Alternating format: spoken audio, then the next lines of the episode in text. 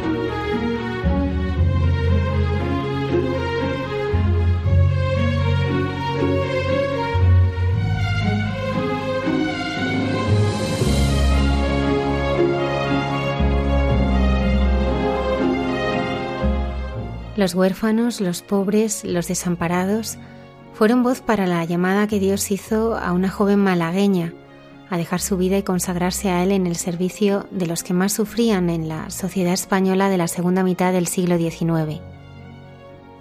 Su unión con San José fue el secreto de la beata Petra de San José, fundadora de las Madres de Desamparados y San José de la Montaña, y en el día que se ha estrenado una película sobre ella, la conocemos mejor gracias a la superiora general de esta congregación, la Madre Paloma García de San José, que nos acompaña esta noche. Miguel y María Vi son un matrimonio que evangeliza a través de la música. Hoy nos desvelan algunas claves de su último disco dedicado a la familia. El padre Miguel Márquez en Dios nos hace guiños comparte con nosotros el final de su peregrinación a Tierra Santa. El día de la presentación del Señor inspira a nuestra arqueóloga y biblista Cayetana Heidi Johnson para profundizar en las raíces de esta fiesta tan luminosa.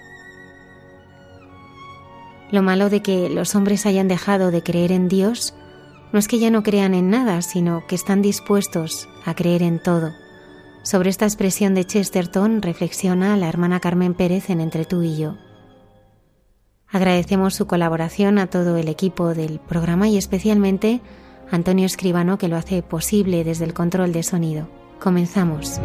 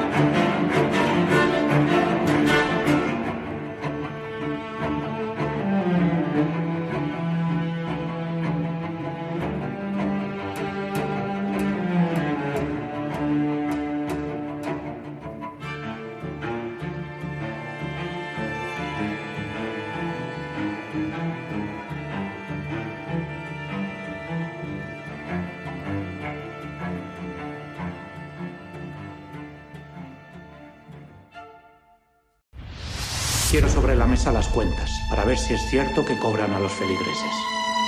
Y los diarios que lleven, y también esos papeles que van dirigidos a San José.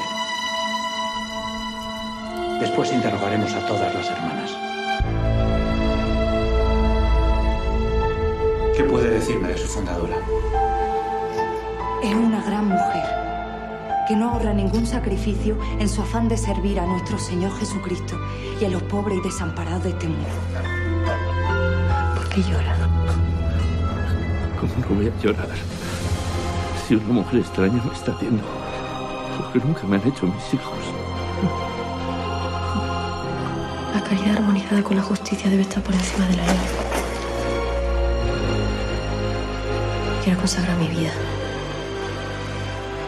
Deseo profesar como religiosa.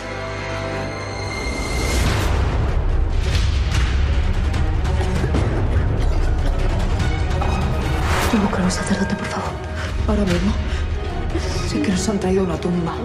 El Señor me ha revelado que su voluntad es fundar una nueva congregación. Seréis las madres de los desamparados. ¡Madre! ¿Dónde están los padres de las niñas? Muchos niños y niñas han quedado huérfanos. Mándenos a todos. A los de Málaga y a los de los pueblos afectados. Son muchos. No importa, pediremos.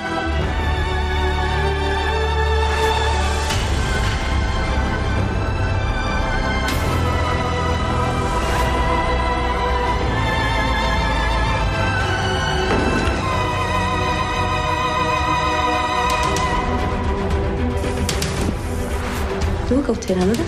La caridad cristiana. Dígame lo que viene porque aún no me ha quedado claro quién es usted. Mi cara dice quién soy.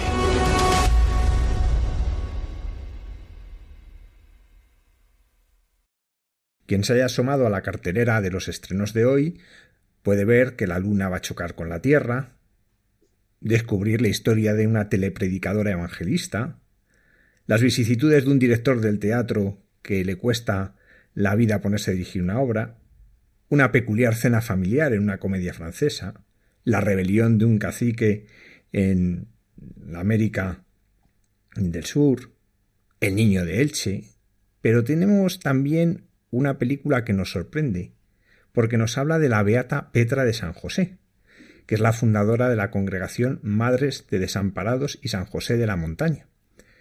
Para hablarnos del porqué de esta película y conocer mejor la vida de la Beata Petra de San José, nos acompaña esta noche la Madre Paloma García de San José, que es la Superiora General.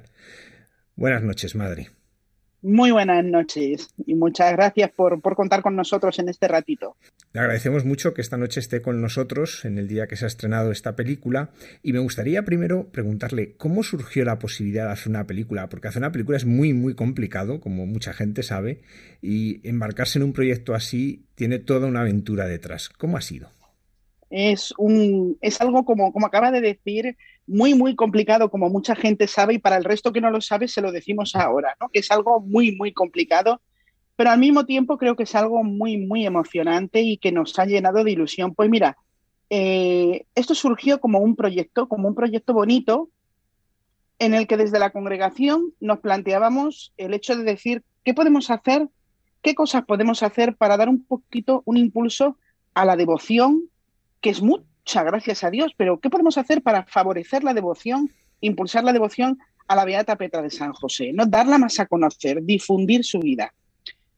Y viendo un poco también todos los trabajos que iba haciendo Goya, de la mano de Pablo Moreno, prácticamente todos ellos, pues decíamos, pensamos, bueno, ¿y por qué no preguntamos si nosotros podemos meternos en la cometida, podemos plantearnos hacer una película sobre la vida de Madre Petra, que sí que es verdad que tenemos varias biografías escritas, pero eh, lo que era tema audiovisual, eh, pues prácticamente había muy poquito material, no había nada. Nos planteamos esa pregunta, decir, oye, ¿y sería muy descabellado pensar en si podemos asumir realmente lo que es hacer una película? Y dijimos, bueno, como el no ya lo tenemos, solo nos queda preguntar y ver si realmente esto puede llegar a, a buen término. Y nos pusimos en contacto con, con Andrés Garrigó, el director de Goya Producciones, y a partir de ahí, pues se entabló un, un diálogo en el que vimos claramente que, pues que a lo mejor sí que podíamos asumirlo, que podíamos hacer un esfuerzo como congregación. Planteamos este proyecto a la congregación y dijimos, oye, así en plan simpático, ¿no? ¿qué pasa si un año en una casa deciden, este año no nos vamos de vacaciones porque vamos a pintar? ¿no?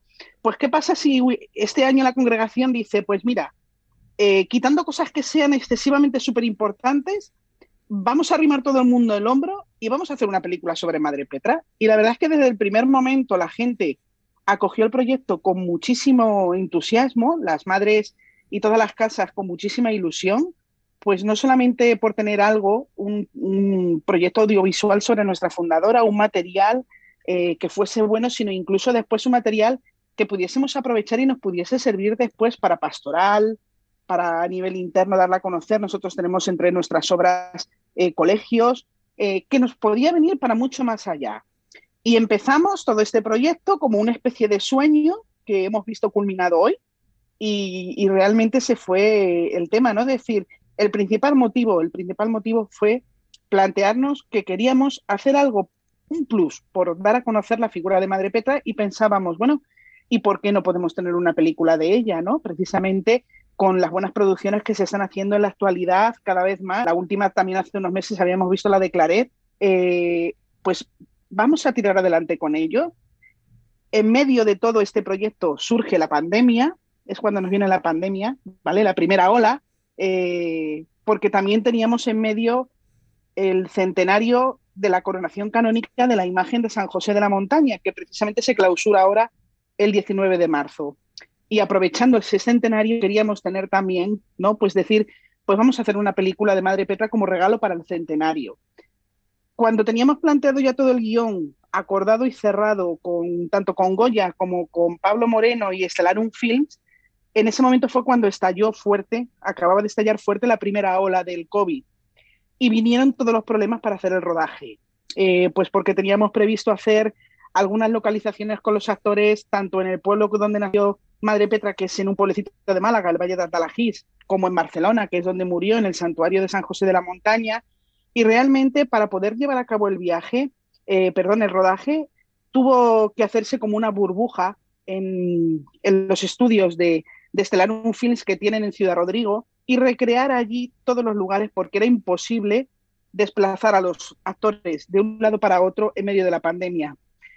Fue yo lo hablaba con Pablo y, comentábamos que realmente había sido providencial poder llegar al final del rodaje habiendo creado una burbuja sin un solo contagio, porque un contagio suponía que había que parar el rodaje con todo lo que eso supone eh, en un proyecto cinematográfico. O sea, estamos hablando de, por presupuestos muy ajustados que estén, estamos hablando de, de, mucho dinero, ¿no? Y de mucho esfuerzo por parte de ellos.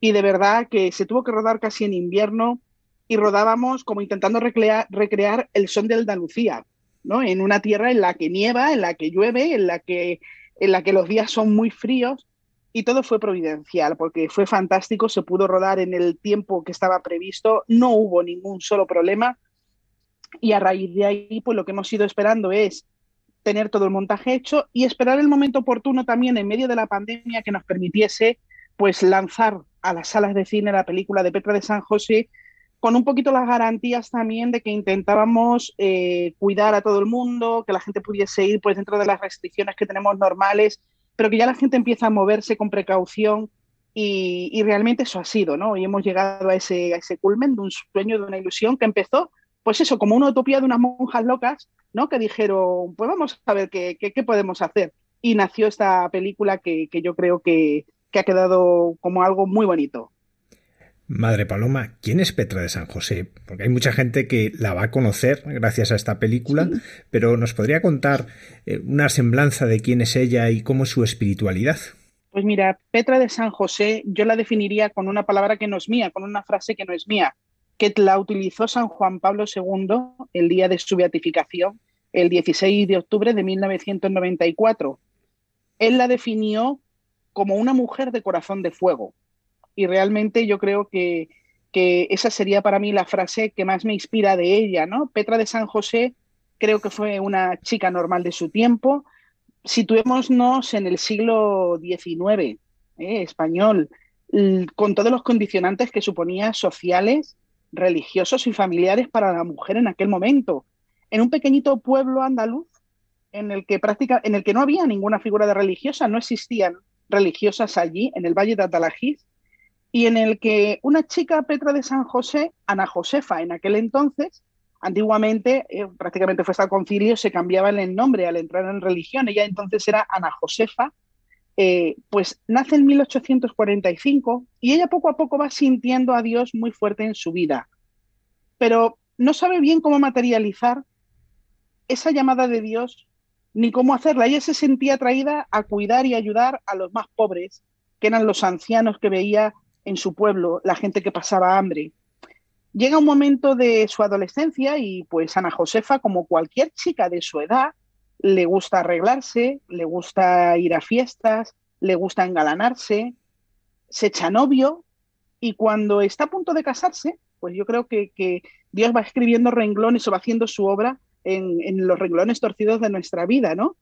Ella experimentó todo lo que era el amor humano para en el momento casi casi cumbre, ¿no? Cuando llega ese momento en el que ella pues ya estaba prometida con, con José Mir, darse cuenta que hay algo que falla, ¿no? Que, que, ese no es el amor que ella busca ni el amor que realmente le llena y lo tiene que reconocer primero ella. Y Dios le va llenando el camino a través de, pues, de los litigios de las guerras carlistas que había en aquel momento también en España y que afectaban a su pueblo, evidentemente, para enfrentar tanto a su padre como a su prometido, a las familias, y romper esa relación, ¿no? Y entonces ella ve claramente que, desde ese momento ve claramente que su vida tiene que ser para Dios. Pero tiene que ser para Dios a través de los pobres, porque ella no sabía cómo materializar todo, todo lo que sentía dentro. Empieza con la oposición de su padre a ocuparse de todos los ancianos eh, desamparados del Valle de Abdalajís, junto con algunas amigas, y de ahí poco a poco, hasta la muerte de su padre, ella también empieza a darse cuenta que eso está muy bien. Para que la gente me entienda, yo lo definiría como las personas a lo mejor que seguimos una vocación, me entenderá usted perfectamente, podemos hacer perfectamente el bien, pero estaríamos como en una ONG. ¿no? Eh, eh, podemos hacer eh, el bien perfectamente sin tener que estar consagrados. Esa entrega a los demás la podemos hacer perfectamente fuera. Pero ella sentía que lo que debía que lo que quería realmente era como una llamada interior que tenía de Dios que le decía, tú serás para mí. El Señor la quería solo para ella y a través de él para los pobres. Y eso es un poco la diferencia. Pues ella buscando dar, dar respuesta a esa llamada, a esa inquietud, porque ella en ese momento no conocía congregaciones ni, ni se sentía capaz de fundar nada porque no se veía, ella consideraba que lo debía aprender todo, entra en las mercedarias, que en ese momento también el padre Segrí otro beato de la iglesia, eh, estaba fundando la obra mercedaria, eh, pero ella se da cuenta que en ese, eh, lo que hacían los mercedarios más dirigido a hospitales no era lo que le llenaba, porque ella lo que ansiaba era estar con los más pobres, ¿no? Y entonces, pues ahí pasa unos años de su vida buscando la voluntad de Dios hasta que por fin, ayudada por, por el obispo de Málaga, el doctor Gómez Salazar, en 1880, él le hace efectivo, le declara que ya las había puesto a prueba, que lo que él veía claro era que ella debía fundar otra congregación, una congregación nueva. Y como él era valenciano, le propuso ponerla bajo la advocación de la Virgen de los Desamparados. ¿no? Nos dijo, seréis madres para los desamparados, madres de los desamparados. Por eso nosotros en, la congregación, generalmente las congregaciones, pues somos, son sores o hermanas y la persona que, que ostenta la responsabilidad es la madre, por decirlo de alguna manera, ¿no? Nosotras no, nosotros somos todas madres, porque nuestro carisma es ser madre para el que no la tiene, ¿no? Acoger.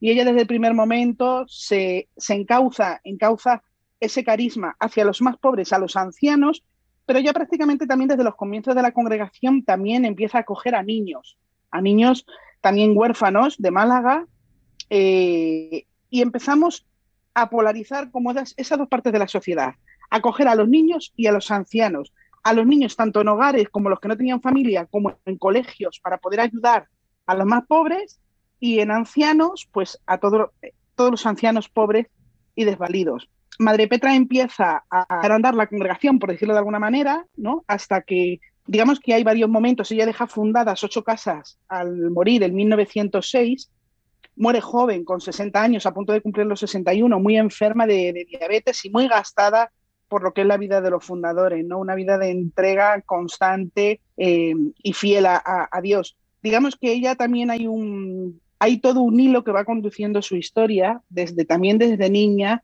y que va a ser también como otra parte para nosotros esencial en nuestra espiritualidad, que es la devoción a San José.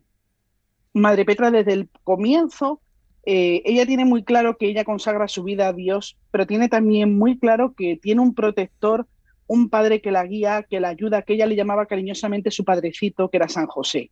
A él lo pone como protector de todas las casas, a él se encomienda, a él anima a toda la gente a encomendarse. De hecho, ella tiene varias gracias místicas en las que, en las que, las que directamente, eh, como ella dice, un hombre misterioso, no estaba ni despierta ni dormida, pero en la que, en la que interactúa directamente con San José. Hay un hecho muy bonito de su infancia y es cuando su padre se opone a que, a que ella se vaya con los pobres, que en la víspera del corpus el padre tiene un sueño y en el sueño ve a San José rodeado de pobres que le mira con semblante serio. Y él le pregunta si está enfadado con él, qué, puede hacer, qué le pasa, por qué está enfadado. Y entonces su padre interpreta que es porque él se niega a que su hija se dedique a los pobres. Y entonces le, le dice, estás enfadado conmigo por mi hija, aquí la tienes, te la doy. Y en ese momento él sintió como San José le sonreía y desapareció y él se despertó. Y desde aquel día le dio permiso a Ana Josefa para dedicarse a los pobres.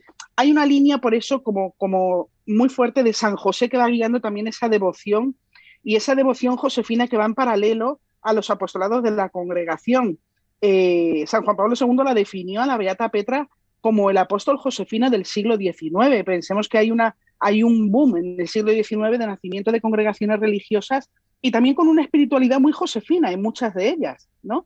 Eh, y él la define como apóstol josefino del siglo XIX. Madre Petra, por un hecho fundamental, ella llega a Barcelona eh, a fundar un hogar para niñas, que era lo que, tenía, lo que ella tenía en mente. Tras pasar por varias casas, a ella le ceden un terreno que se llama la Montaña Pelada. Ella con el gracejo andaluz que tenía decía que a la Montaña Pelada pronto le saldría el pelo que estaba en lo que entonces era la Villa de Gracia, ni siquiera era Barcelona. Y cuando ella vio ese terreno, ella era una mujer con una visión de futuro muy grande y muy amplia. Cuando ve ese terreno, eh, empieza a pensar no solamente en el hogar de niñas, sino en poder plasmar ahí.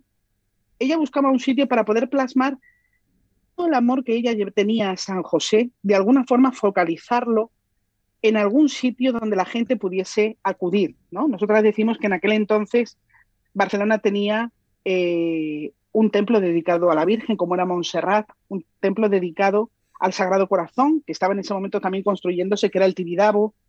Gaudí estaba, estaba construyendo la Sagrada Familia también en la misma época. Faltaba dedicar un templo al padre de la familia, ¿no? Y en la montaña pelada Madre Petra levanta con mucho esfuerzo, con mucho sudor, con mucha confianza en Dios y de una forma de verdad admirable para una mujer en el siglo XIX saliendo de un pueblecito andaluz, levanta el santuario de San José de la Montaña, que la gente le decía, Madre Petra, con todas las iglesias que hay en Barcelona, ¿quién va a venir hasta aquí? Y ella decía, aquí vendrá gente de todo el mundo. Y eso hoy en día es real al poquito tiempo ella lo conoció en vida. Incluso tuvieron que poner un tranvía especial que fuese desde el centro de Barcelona, la Plaza de Cataluña, hasta el santuario de San José de la Montaña, de la cantidad de gente que subía a ver a San José. Y lo llamaban de esa forma, San José el de la montaña. Iban a ver a San José a la montaña. Y de llamarle San José el de la montaña, se quedó el nombre incluso de esa devoción que, que tiene nombre propio. Yo siempre digo explico a la gente que, la devoción a San José eh, está muy plasmada en el arte, en, la pintura, y es la devoción a San José en la iglesia. Pero San José de la, devoción a San José de la Montaña tiene la característica de que tiene una imagen propia, que es la imagen eh, que llevaba Madre Petra consigo en las fundaciones, una imagen que además eh, está coronada, que estamos este año celebrando el centenario de la coronación que es la primera imagen coronada de San José en España y prácticamente una de las primeras del mundo. Y luego también, aparte, tiene, el, tiene un nombre propio, ¿no? De decir San José de la Montaña, se quedó el nombre de San José de la Montaña, hasta tal punto que nosotros que éramos madres de desamparados, tuvimos que pedir a la iglesia que nos añadiese San José de la Montaña porque la gente nos conocía casi más por San José de la Montaña que por madres de desamparados, ¿no? Con lo cual, ese carisma que ella plasmó en la iglesia o que el Señor le regaló a la iglesia a través de ella, del amor misericordioso, va en paralelo con toda una devoción y con una rama josefina, ¿no? sin la cual no se podría entender Y el santuario de San José de la Montaña sigue hoy también eh, siendo un foco de devoción josefina grandísimo, donde acuden cientos de personas a diario y como ella bien lo supo ver y plasmar, ¿no? con, con, una visión de adelantarse al futuro grandísima, eh, pues allí San José la llevó para poner su obra, ¿no? para, poner, para poner su sello. Y, y esta fue Petra de San José. Petra de San José fue una mujer que amó intensamente, como te decía al principio, una mujer de corazón de fuego, que lo vivió con una confianza en Dios enorme y que gracias a, confiar en Dios le llevó a, dar pie a un carisma en la iglesia que continúa en la actualidad vigente y yo creo que eso queda todo muy bien reflejado en la película. Hablando de esto, eh, supongo, entiendo que a todas les ha encantado la película, pero me imagino que hay cosas que son especialmente difíciles de reflejar, porque claro, reflejar la vida de alguien que ha hecho pocas cosas, pero de alguien que ha dado vida a, a un movimiento así en la Iglesia, en el sentido de una espiritualidad que sigue viva, en el sentido de todo un movimiento de muchas personas hacia San José, ¿qué cree que es lo más difícil, lo que ha sido más difícil de reflejar en el cine de la vivencia y espiritualidad de la Beata Petra de San José? Pues sí que ha habido varias cosas difíciles de reflejar porque ya leía y es verdad. Eh, una crítica que decía de la película, muy buena por cierto, pero que decía que Mm, ya es difícil porque hacer una película sobre un fundador que ha sido mártir, que ha tenido alguna, algo especial en, la vida, apariciones, o algo especial en la vida, pues es como mucho más fácil, ¿no? Pero Madre Petra realmente ni fue mártir, fue una fundadora, y reflejar todo eso, ¿no? Para darle un poco de, a la película que, transmitiese, que tuviese fuerza, ¿no? Que tuviese un hilo conductor, pues eh, era una cosa que costaba. Hay varias tramas en la película que yo creo que quedan muy bien reflejadas, que para mí ha sido como lo más difícil y al mismo tiempo creo que ha quedado espectacular. Y es que la película no cuenta nada que no sea real. Y hay un hecho en la vida de Madre Petra que para mí refleja muy claramente quién fue ella y, que está ahí, ¿no? Madre Petra muere en 1906, es enterrada en el cementerio de Montjuic, en Barcelona, y en 1921 la congregación obtiene el permiso para que sus restos sean llevados al santuario y allí poder ser enterrados a los pies de San José, que, lo que era lo que ella quería. De forma silenciosa, no se le podía además en aquel entonces tampoco dar culto, pues porque estaba, eh, estaba a punto de abrirse el proceso suyo de declaración de las virtudes heroicas y no se le podía dar culto público, pero era infinidad de gente la que acudía a encomendarse a ella, hasta tal punto que cuando estalla la Guerra Civil Española, en 1936, una de las, el santuario eh, a los pocos días es ocupado y una de las primeras cosas que ocurre es que roban los restos de Madre Petra. El santuario es ocupado y una logia masónica eh, roba los restos de Madre Petra y en un primer momento lo que sí sabemos es que tenían que haber sido quemados, pero no sabemos por qué, porque todo eso es una investigación eclesiástica. No sabemos por qué sus restos, en vez de ser quemados, son trasladados a un campito de Valencia en Puzol, donde se entierran y permanecen ocultos casi 50 años. Hasta que en 1981, en el centenario de la congregación, una religiosa sierva de Jesús en Zaragoza, en la casa de Zaragoza, les pregunta a las religiosas, eh, a las madres, que, qué ha sido de, los restos de su fundadora, que dónde están. Y pues las madres le contestan pues lo que sabíamos en la congregación, que nosotros no teníamos los restos de Madre Petra, de nuestra fundadora, porque habían sido quemados en la Guerra Civil Española. A lo que ella le respondió, no, no fueron quemados.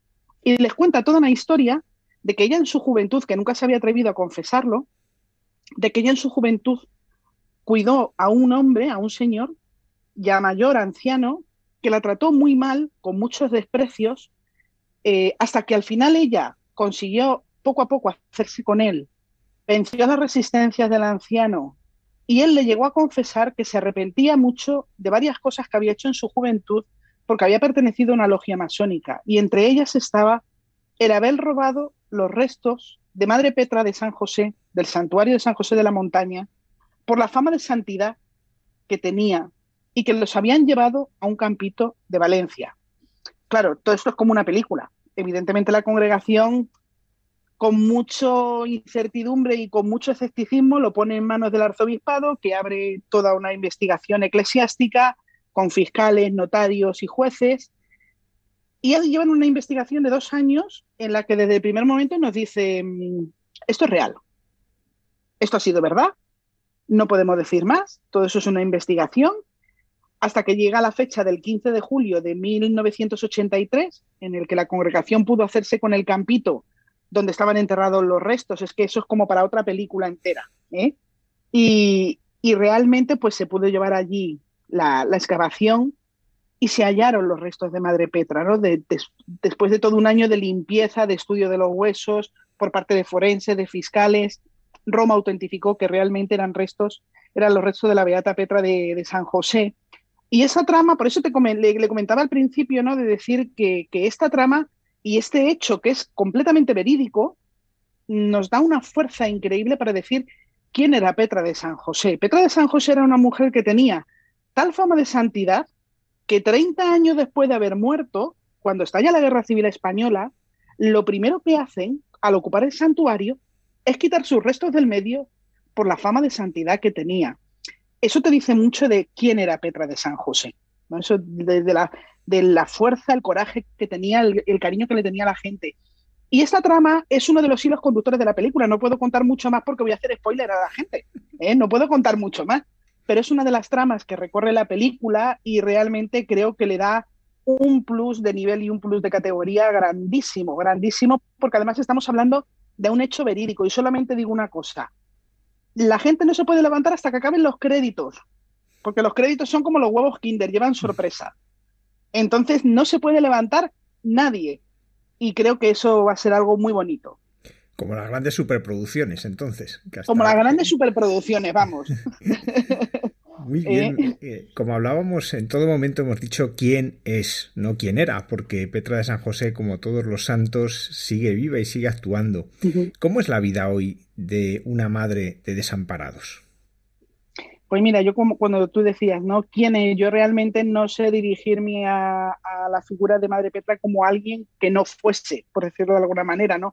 No sé dirigirme a ella en pasado para mí es presente, presente pues porque la siento muy viva dentro, ¿no? La vida de una madre de desamparados, pues yo creo que también ha ido evolucionando un poco con el ritmo vertiginoso de la sociedad, ¿no? Porque eso también es, el carisma tiene que evolucionar y creo que si estuviese hoy en día aquí Madre Petra, ella sería la primera audaz que nos llevaría todas por delante en ese sentido. La vida de una madre de desamparados hoy eh, intenta ser un fiel reflejo de lo que fue la vida de su fundadora, ¿no? Eh, pues sobre todo, como le comentaba al principio, es una vida entregada a Dios. Eso no nos equivoquemos. O sea, los pobres están, pero están porque hay una entrega a Dios. Si no, seríamos una ONG muy buenas. Además, tenemos ONGs en la congregación muy buenas, muy dignas. Pero lo que nos diferencia a los religiosos, a las personas consagradas, es que hemos dado una vida a Dios. ¿no? Hemos sentido una llamada a vivir un carisma y esa llamada nos ha llevado a entregar la vida a Dios como madres de desamparados, en este caso, ¿no? en mi caso.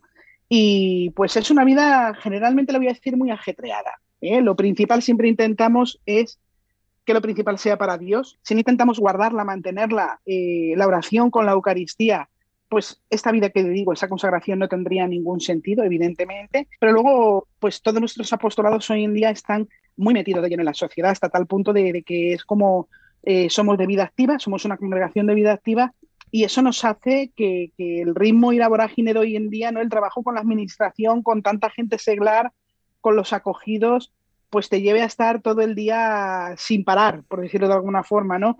Seguimos con los mismos apostolados, eh, pero han evolucionado evidentemente. Lo que antiguamente eran los ancianatos hoy son residencias de mayores. En la actualidad no existen los huérfanos, gracias a Dios, porque si existiesen huérfanos, rápidamente serían acogidos en familias, ¿no? Que debe ser lo bonito, que todo niño pueda tener una familia estable pero sí existen muchos niños que son lo que conocemos en nuestra sociedad como chavales tutelados, que están en centros de menores, pues nuestros antiguos hogares hoy, son hoy en día hogares de chavales tutelados que vienen de familias desestructuradas, pues con problemas pues de lo que es hoy en día la sociedad, drogas, cárcel, mucho problema de abuso, eh, pues es el desarraigo que hay hoy en día, ¿no? Los colegios, eh, seguimos también tocando una parte muy grande que es la enseñanza, ¿no? Eh, pues a través de esa educación también a, niños y a chavales, pues también con una sociedad muy rota y abriendo el carisma un poco pues a lo que la sociedad nos pide. Hace unos años, por ejemplo, abrimos ese carisma en Gijón, tenemos en Asturias una casa para, para chicas embarazadas. Nos pidieron que por qué no abríamos allí en vez de un hogar una casa hogar para chicas embarazadas, muchas de ellas inmigrantes, que quieren seguir adelante con su embarazo, pero muchas veces se veían abocadas a, abortar porque no tenían medios humanos y prácticamente muchas veces estaban en la calle, ¿no? Pues nosotros la llamamos la casa de la vida porque ya, van, ya han nacido allí más de 100 bebés, allí no, ¿no? Pero eh, con las chicas acogidas ya han nacido más de 100 bebés, ¿no? Es un poco abrir el carisma hoy en día, eh, mientras yo creo que el carisma sigue muy vivo, compartiéndolo mucho con los laicos hoy en día, porque es verdad, el carisma no solamente nos pertenece a nosotras como religiosas, el carisma lo vive mucha gente laica que siente que tiene el carisma del amor misericordioso dentro, ¿no? Y nos ayudan en esa misión y quieren formar y forman parte de nuestra familia con un compromiso y pues yo creo que eso es lo bonito, ¿no? De evoluciona tanto en la sociedad, evoluciona en la iglesia y mientras intentemos seguir siendo fieles a Dios, ¿no? Y el Señor pues quiera permitir permitir que esta obra siga adelante, pues el carisma del amor misericordioso irá, será el Espíritu el que le vaya marcando por dónde debe ir según los signos de los tiempos en la Iglesia. Madre Paloma, la congregación y el Señor la han encomendado ahora a ser la superiora general, este servicio que, bueno, pues eh, uno nunca sabe hasta qué punto es, es una entrega eh, de silencio, de sufrimiento y a la vez también de gozo. Pero a mí me gustaría que nos contase un poco cómo, cómo surgió en usted, la vocación al seguimiento de Cristo siendo una madre de desamparados. Pues mira, yo soy de la parte de, de, nacida en Madrid, pero de la parte de vivir en la parte de Toledo, en Calavera de la Reina, y yo tengo un corazón agustino, porque además las quiero muchísimo. Me he criado con las agustinas de Talavera desde los tres años hasta que salí para la universidad. Y en una familia religiosa, cristiana, pues en la que siempre he tenido la presencia de Dios en mi vida, ¿no? Y uno se plantea, eh, pues al cabo del tiempo notas que sí que te planteabas cosas, pero como que no, no, no era tu sitio. Yo llego a un momento también de mi adolescencia en el que me voy a estudiar a la universidad y me voy a Madrid a hacer periodismo, que es la carrera que yo estudié. Eh, allí da la casualidad que en Madrid yo recaigo en, en la residencia universitaria que regentamos, que regenta la congregación en la calle Caracas, y ahí es donde yo conocí, porque yo no conocía la congregación de nada, las madres de desamparados. Eh, yo siempre identifico que para mí aquello, eh, esa experiencia fue como una especie de bofetada, ¿no? Porque de repente a mí era como si se me hubiese quitado una venda de los ojos cuando yo las empecé a conocer, la alegría, la acogida, eh, el talante. También en Madrid tenemos una casa de un hogar de niñas inmigrantes y pues hacíamos voluntariado en, en la casa. De repente para mí fue como un descubrir existe algo más. Y en ese existe algo más, pues ya la lucha de la vocación, ¿no? De, de, oye, no, sientes que el Señor te está llamando por aquí, como que este es tu sitio y tú dices, realmente esto es para mí, ¿no? Y yo disfruto con mi carrera, yo disfrutaba muchísimo con, con, la vocación a la que me sentía llamada, ¿no? Yo siempre había soñado con formar una familia, pero vas viendo poco a poco con más claridad y con más paz que lo que quiere el Señor realmente es que tú le entregues la vida a Él, que se lo des todo, y pues yo conocí ahí a la congregación, terminé la carrera, ya pues un poco con un discernimiento hecho y, e ingresé en la congregación y después de los tres años de noviciado, pues marché a Barcelona. Estuve un año en Madrid y marché a Barcelona donde fue prácticamente, ha sido toda mi vida religiosa eh, a los hogares de los chavales y porque también tenemos una, una en Barcelona editamos una revista josefina que se llama La Montaña de San José, que la comenzó a publicar en 1903 Madre Petra, porque era una, una mujer con una visión de futuro grandísima, y ella pensó en dos cosas. por una parte, crear un órgano para difundir la devoción a San José, que era la revista, y por otra parte, dar un oficio, enseñar un oficio a los niños que estaban acogidos en el hogar, porque en aquella época, pues pensemos que la enseñanza no era obligatoria. Entonces, si tú no tenías dinero, dependía de, la enseñanza se la daban las madres a los niños, pero al mismo tiempo los niños aprendían un oficio. Muchísimos de ahí han salido con el oficio de impresores en aquella época y al mismo tiempo mataba dos pájaros de un tiro, con lo cual era una mujer con una visión de futuro grandísima. Eh, pues yo empecé en Barcelona, ¿no? Y ahí es donde he estado 18 años. Eh, primero en la imprenta, después me quedé como directora de los hogares, después asumí el, el rol de, de superiora de la casa, hasta que en el 2017, pues bueno, mis hermanas en el capítulo que tuvimos en 2017, mis hermanas pensaron que, querían que me pusiese al frente de, la congregación, una, que, una cosa que uno hace con mucho miedo, con mucho respeto, con ilusión de poder servir y es un servicio. Esto es un servicio tal cual y eres eh, una más entre tus hermanas, ¿no? Y yo creo de lo que comentaba al principio usted, cuando me hacía la pregunta, hay una cosa que yo creo que hoy en día es fundamental, no es el acompañamiento. Yo lo entiendo todo como un servicio, sobre todo lo entiendo como un servicio de acompañamiento, ¿no? De intentar alentar, de intentar escuchar, de intentar insuflar ese ánimo, porque tú estás en un despacho, tú puedes ser la cara amable de una congregación, pero realmente la congregación es la que tira detrás. Entonces, de, intentar no ir delante, tú marcando el camino, ir al lado de ella, marcándolo, ¿no? Y estar siempre ahí, intentando estar siempre ahí para cuando lo necesiten. Yo creo que eso es un poco mi misión ahora, ¿no? Y pues bueno, con, con la misma ilusión, llevo 26 años ¿no? como consagrada y yo creo que, pues como se suele decir a veces, ¿no? con menos sensibilidad, pero con más certeza. ¿no? Con la, hay momentos buenos, momentos malos, momentos menos buenos, como en todas partes, eh, pero con la certeza, evidentemente, de que una está en su camino y que pues cada día intenta dar un granito de arena para darle su vida a Dios. Madre Paloma, ¿en qué lugares están ustedes extendidas en el mundo y en España? ¿Y cuáles, nos ha comentado algunas de las cosas que hacen, pero cuál es la más peculiar que están realizando? Pues mira, nosotros estamos sobre todo en España, en la parte mucho de Andalucía, en España tenemos 27 casas, estamos también en Italia, en Roma, tenemos un hogar y una casa de, allí se llama la casa, una casa, se llaman casas perferie, que son como casas de alojamiento para peregrinos. Y luego sobre todo en Latinoamérica, ¿eh? donde fuera de España, donde más estamos centradas es en Latinoamérica. Tenemos casas en, Argentina, en Chile, en Guatemala, en Colombia, en México y en Nueva York. Eh, de las casas así más peculiares, a lo mejor, pues sí que es verdad que dentro un poco de nuestro apostolado, que suele estar más enfocado a los pobres o desamparados, tenemos varias casas que son como casas de espiritualidad, eh, pues que han ido surgiendo eh, como para la congregación, pero abiertas también a la gente, ¿no? Y es como una forma también de, de acompañar ese desamparo espiritual, ¿no? Te das cuenta muchas veces que no es solamente el desamparo material, sino que hoy en día hay mucho desamparo espiritual que merece ser atendido. Y en ese sentido, pues tenemos varias casas, sobre todo en, Colombia, en, Sabaneta, Medellín y en el Valle de Atalajís. Tenemos dos casas de espiritualidad propiamente dichas, con tandas de ejercicios eh, abiertas a la gente y sobre todo con la peculiaridad de que, de que esos centros, junto con Barcelona, están muy dedicados a acoger a gente para hablar de San José, para organizar actos en, en honor a San José, eh, para difundir sobre todo y transmitir esa devoción.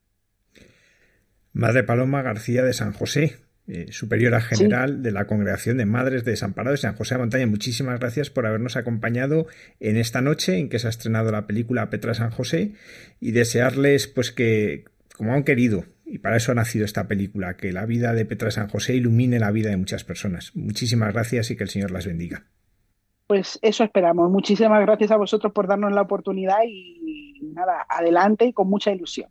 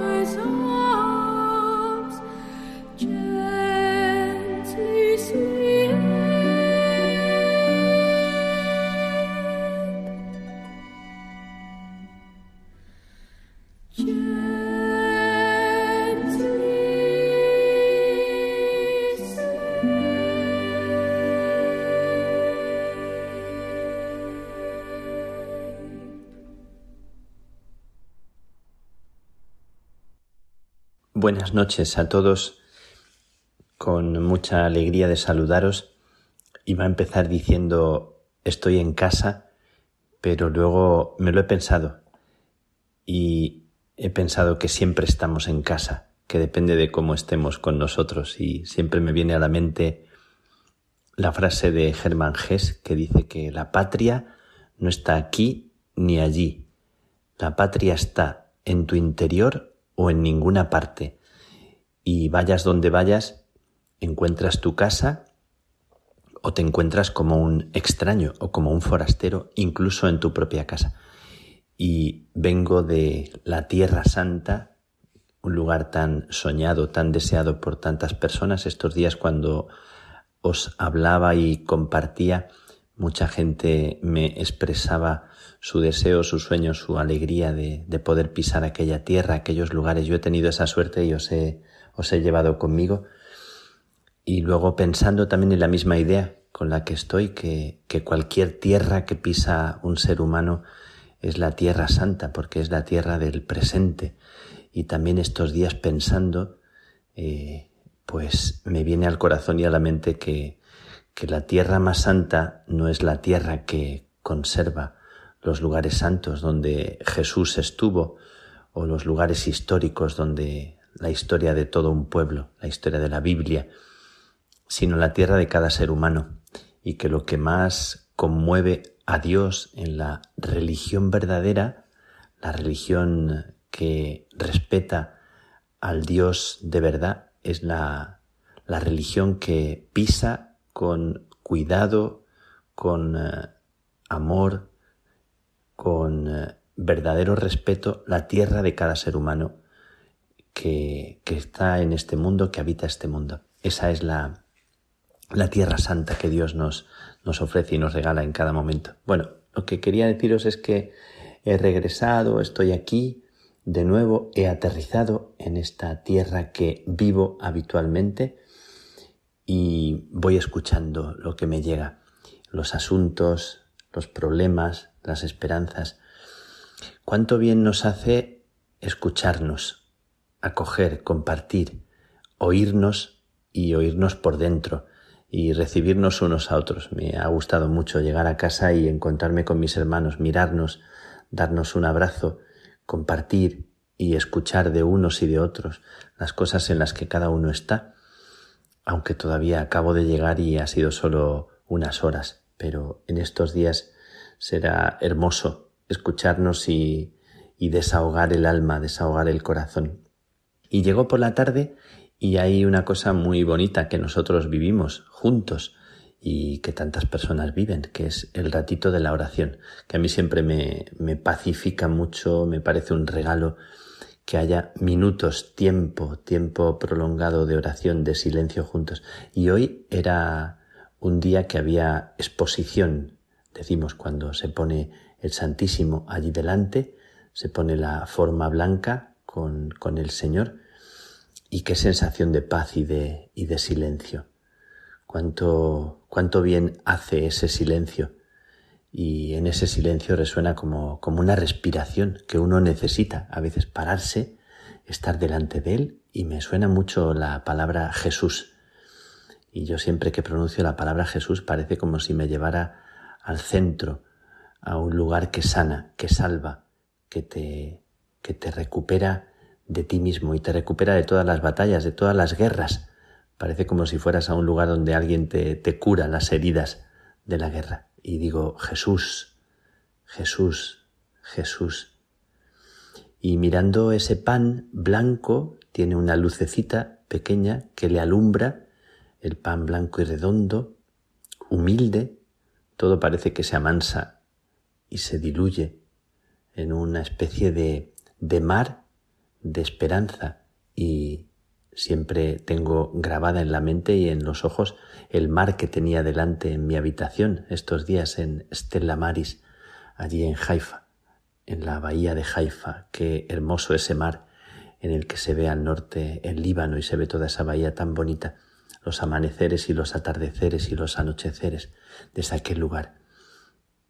Y me viene a la mente un poema de Eloy Sánchez Rosillo que, que habla de la más pura luz y dice, no lo digo de memoria, lo digo así eh, con lo que recuerdo del poema, me parece la idea tan bonita que es que muchas veces vamos por la vida, vamos por la calle, estamos haciendo lo que sea, vamos a la compra, o estamos en los afanes de la casa, o estamos en cualquier momento, o vamos distraídos, y de repente sucede que algo nos llega como al corazón, como una paz, sin saber de dónde viene, que te viene como una tranquilidad, como una alegría, una alegría inesperada, como un sentirte bien, y sentirte bien por nada, porque no ha sucedido nada, porque no te han dado una noticia, simplemente te sientes como pleno, te sientes feliz.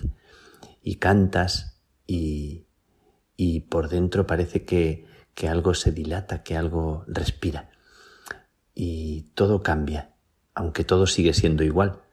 Bueno, esto dice Eloy Sánchez Rosillo, que, que todo vuelve a ser normal, que todo vuelve a ser igual después, un instante después, cuando te das cuenta de a dónde vas, de, de los problemas que tienes, pero que ya nada es igual, que cuando tienes esos momentos tan bonitos en los que sientes que, que la vida es un regalo y sientes que todo, todo es un don y que es verdad que nos pasamos la vida preocupados de tantas cosas y, y como arañados por dentro, por mil preocupaciones, que parece que si no tenemos una, una preocupación o un problema gordo que, que nos eh, la fiesta, parece que no, que no, no es normal. Y bueno, pues esa sensación he tenido esta tarde, delante del pan blanco y redondo, respirando como con esa sensación de que en él todo se diluye y todo pasa, como decía el poeta.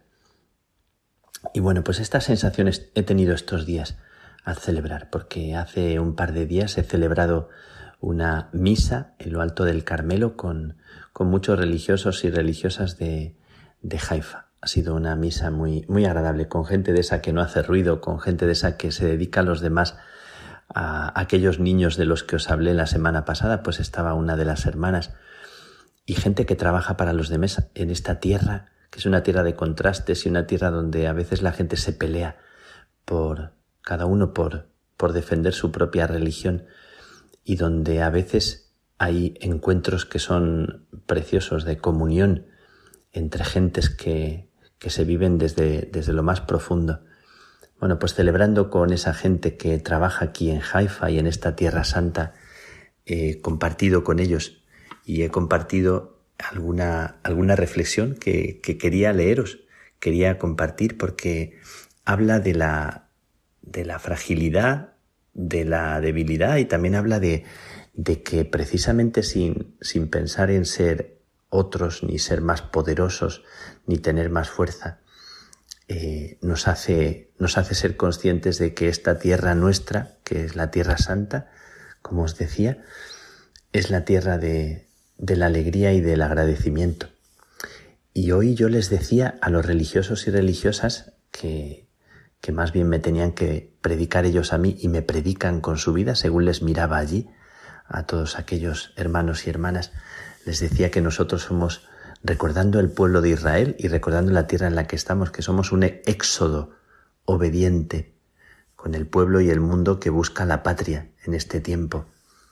Tanta gente que busca su patria, que busca su hogar en tantos lugares del mundo, que somos también la diáspora y el exilio que vivió el pueblo de Israel y lo somos ahora en tantas personas que son privadas de libertad y que no tienen dignidad, que somos el templo, aquí en esta tierra suena muy fuerte la idea del templo, el templo sagrado, de la presencia de Dios y todos somos templo sagrado, el verdadero templo, y somos también el arca de la alianza, el arca que guardaba la alianza del pueblo de Israel, que es una alianza siempre nueva.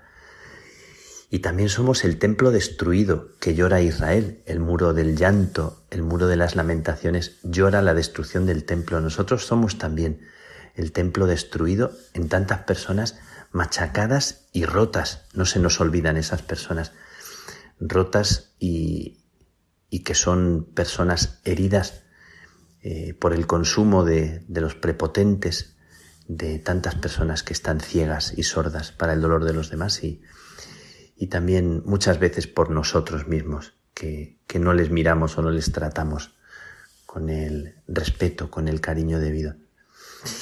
Bueno, pues en esta tierra en la que estábamos estado estos días, en las que se siente y se nota el fuego de Elías, que es como la comunión entre las tres religiones, entre el judaísmo, el islam y el cristianismo, recordamos la figura de, del profeta Elías, de un hombre que siempre está vivo, el siempre vivo lo llaman aquí. Bueno, y recordando a Elías y recordando a esta gente sencilla, humilde, que trabaja por los demás y que no son poderosos, sino que es gente que pone su granito de arena en la vida, como tú que me estás escuchando ahora, que estás en tus faenas, que estás en tu casa, que estás en tus cosas, o que estás enfermo, enferma, o que te encuentras así a veces como desanimado, pues eh, en realidad, ¿dónde está la fuerza? ¿Dónde está la verdadera gracia? ¿Dónde está la alegría de verdad de nuestros días? ¿Dónde está el objetivo que perseguimos? ¿Cuál es el tope que nos ponemos para, para decir que ya tenemos la paz, que ya tenemos la alegría suficiente? Porque esta gente con la que he estado estos días son gente que sufre, gente que, que toca las heridas de los demás. Y pensaba también que muchas veces nos preocupamos del número, de las fuerzas, de las energías, de los dineros. Y yo les decía que, que no es el tiempo de contar soldados, ni de enumerar carros de combate. Bueno, estos días que se anuncia la guerra por, por Ucrania, que se anuncian amenazas de guerra. Y hay una pregunta que aquí suena mucho. Yo lo estaba reflexionando con la gente de la, de las comunidades, con los religiosos, las religiosas. Una pregunta, pregunta del millón. ¿Vosotros cuántos sois? ¿Cuántas vocaciones tenéis? ¿Cuántos sois en el mundo? ¿Tenéis algún novicio, alguna novicia? Me parece que son preguntas que están viciadas ahora, que es más bien la hora de, la confianza, de la valentía de los que estrenan una fe tan bonita como la de nuestros padres o la de la gente sencilla que ha recuperado una fe en el desierto, de la gente que descubre pozos donde no había esperanza, lluvia donde había sequía, fuentes en la roca y una presencia viva en la ausencia de Dios. Tanta gente que siente que Dios está ausente en estos tiempos de crisis, tiempos difíciles y, y resulta que donde más se ha hecho presente Dios siempre ha sido en la ausencia, en la pobreza. Pues recordando eh, esta fuerza que hay en nosotros, recordando que no necesitamos ser muchos, sino estar unidos, que no necesitamos tener mucho dinero, sino ser pobres para escuchar bien, eh, que no necesitamos estar al lado del poder, sino ser libres para poder ser proféticos, para poder decir una palabra que nazca con libertad, y que no necesitamos ser aplaudidos o brillantes a los ojos de nadie, que lo que necesitamos es ser auténticos, es ser, ser como más sencillos, recuperar la simplicidad. Bueno, este es como un sueño que yo sé que, que no lo soy del todo, siempre es como el anhelo que hay en el corazón, ¿verdad? De una sencillez, de una simplicidad que parece que solo decirlo uno respira. Bueno, pues quiero, quiero deciros que, que la misa de ayer, esta misa con estos hombres y mujeres me conmovió mucho y yo les, les decía estas palabras. También estuve estos días en Belén, en la tierra de, David, del rey David, en la tierra de Ruth y Noemí, en la tierra de una figura que es la que eh, vivió en este convento, en el convento de las Carmelitas de Belén, Marian Baguardi, si no la conocéis, investigad en, en Internet, es una figura muy atractiva, muy interesante. Decía que Dios se manifiesta sobre todo en su nada, y el gran milagro, me decía una de las monjas que trabaja allí, dice que Marian Baguardi no hizo muchos milagros en su vida, ¿no? Que no es verdad, porque hizo muchas cosas extraordinarias, pero que el milagro más grande que hizo fue vaciarse, hacerse nada para que Dios pudiera hacer en ella su obra. Me pareció muy bonito lo que dijo esta mujer. Estuve hablando con ellas y con esta mujer en el jardín del Carmelo de Belén y me conmovió me, me tocó mucho el corazón. No pude esta vez besar la estrella de la Natividad, esta vez, pero besé la estrella de, de estas mujeres, de las mujeres que viven allí. Es una comunidad eh, frágil, pequeña, una comunidad vulnerable, son de muchos países, aunque son poquitas, y, y sin embargo se veía una alegría, una fraternidad, una, un algo como que, que sonaba a familia, sonaba a hogar, y así me sentí yo arropado y, y bendecido en ellas. Gente, gente sencilla en la tierra de la fragilidad y en la tierra donde nació Jesús, que nació pequeño y nació frágil. Pues mmm, también recuerdo que estuve en Jerusalén, os digo así para, para terminar, que estuve en Jerusalén y que pasé un frío como hacía muchos años que no pasaba. Hacía un frío tremendo. Qué bonita estaba Jerusalén, nevada. Qué maravilla. Y sí que visité el Santo Sepulcro y visité el Calvario. Y pasé mucho frío por la noche y me acordaba de mi abuela, de la abuela María en las noches de invierno del pueblo, en alguna de aquellas noches que recuerdo cuando era pequeñito que nos abrigaba con muchas mantas que, que no abrigaban mucho, pero pesaban mucho. Y, y, esa sensación tan bonita de la abuela que quiere darte lo que, lo que tiene y, y que lo que más te abriga es el cariño.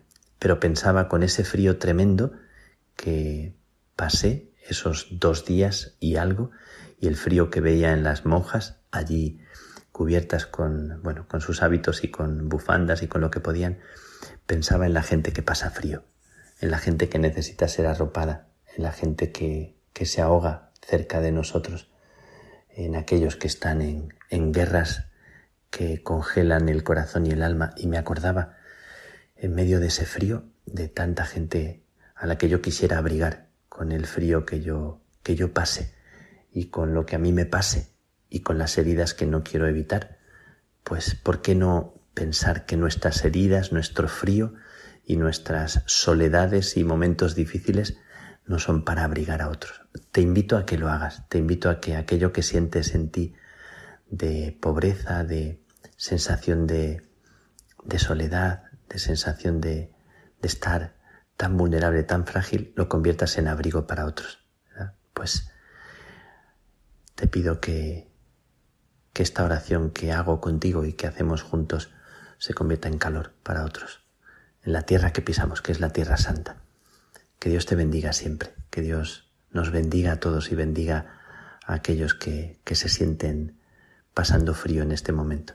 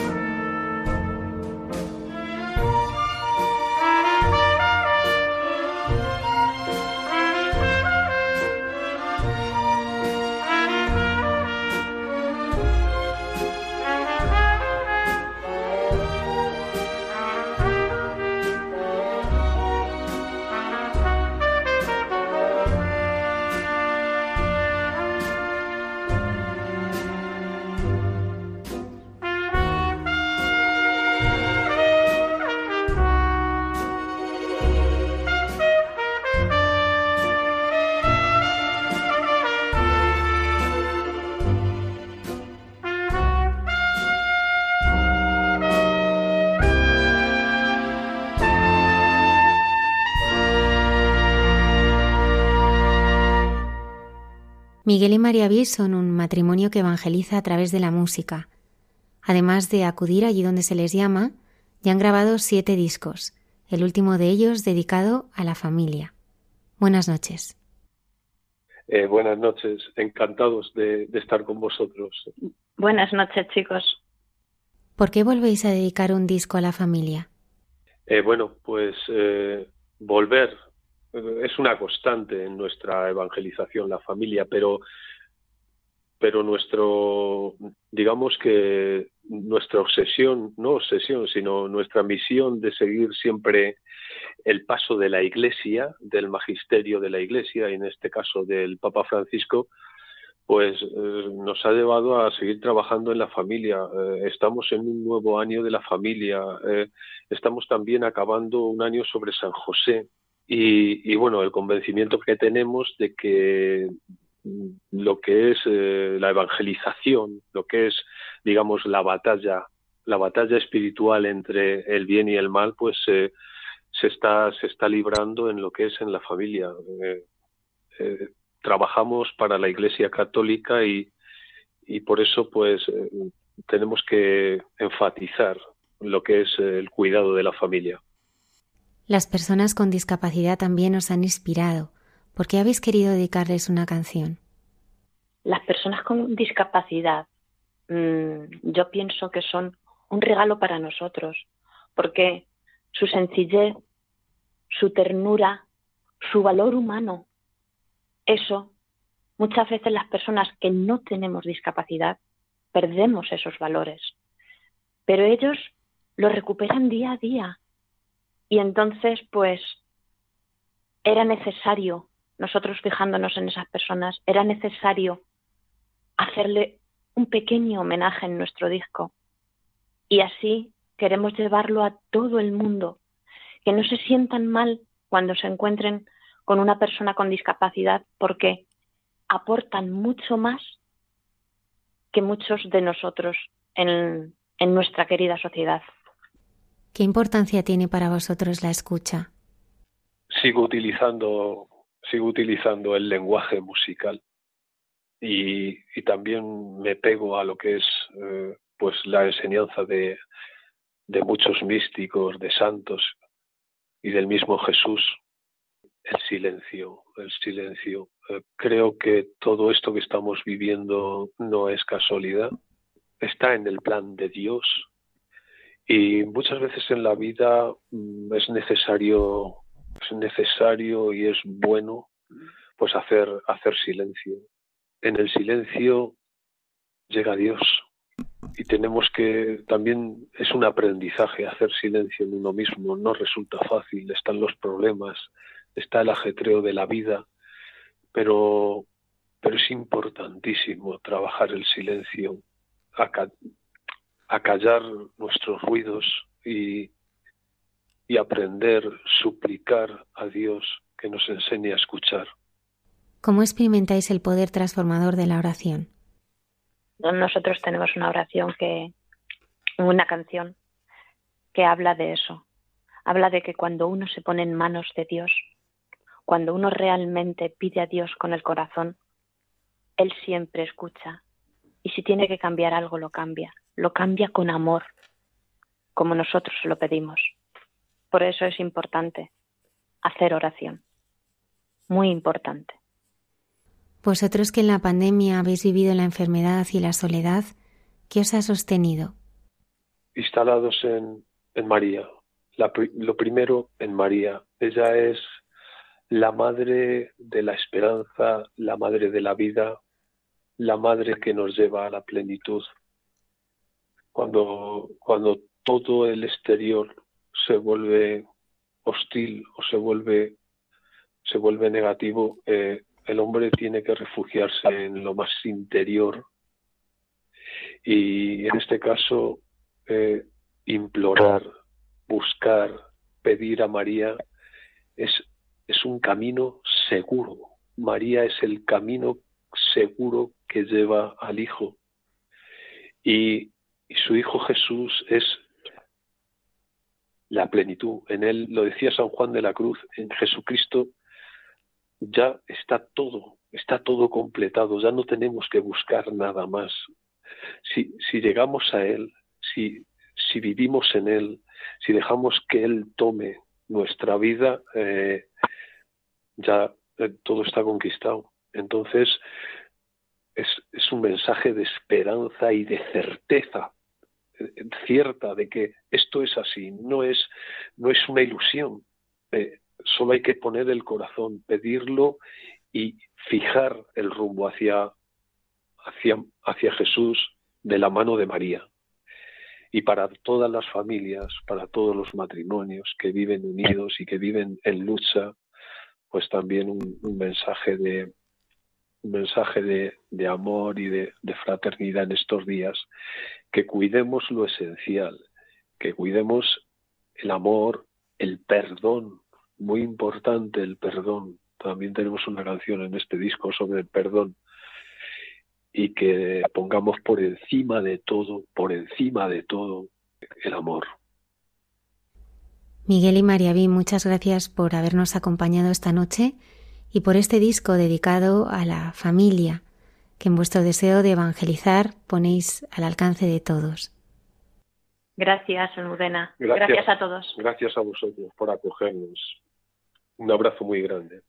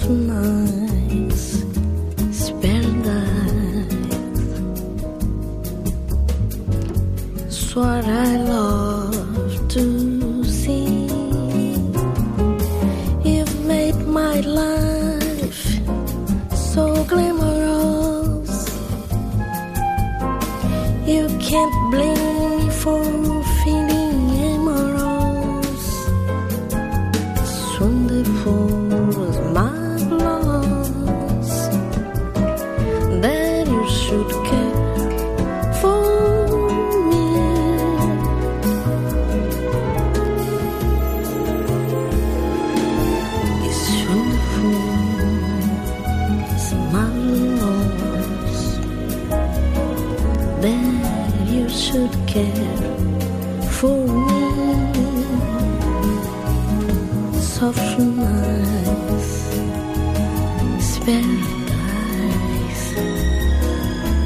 swart.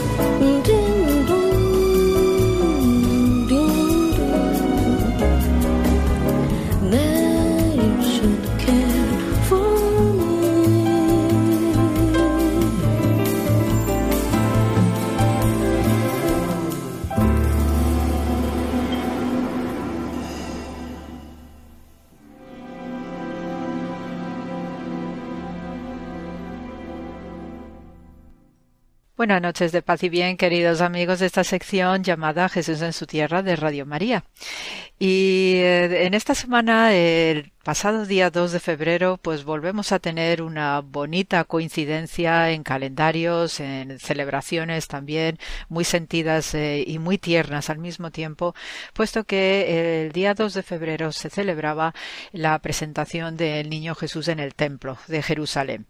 Es un momento también eh, sumamente judío en la práctica, en la tradición, puesto que sabemos que a los los 40 días del parto eh, de las eh, mujeres, pues la costumbre judía era la de presentar al hijo varón en el templo de Jerusalén y era recibido por un sacerdote levita que además durante el tiempo de la infancia del eh, niño pues se hacía cargo no de los rituales correspondientes en nombre no como si fuera un padrino de esa criatura y hacía las veces no los servicios litúrgicos los servicios de ofrendas en el templo las lecturas sinagogales pues en representación de ese infante.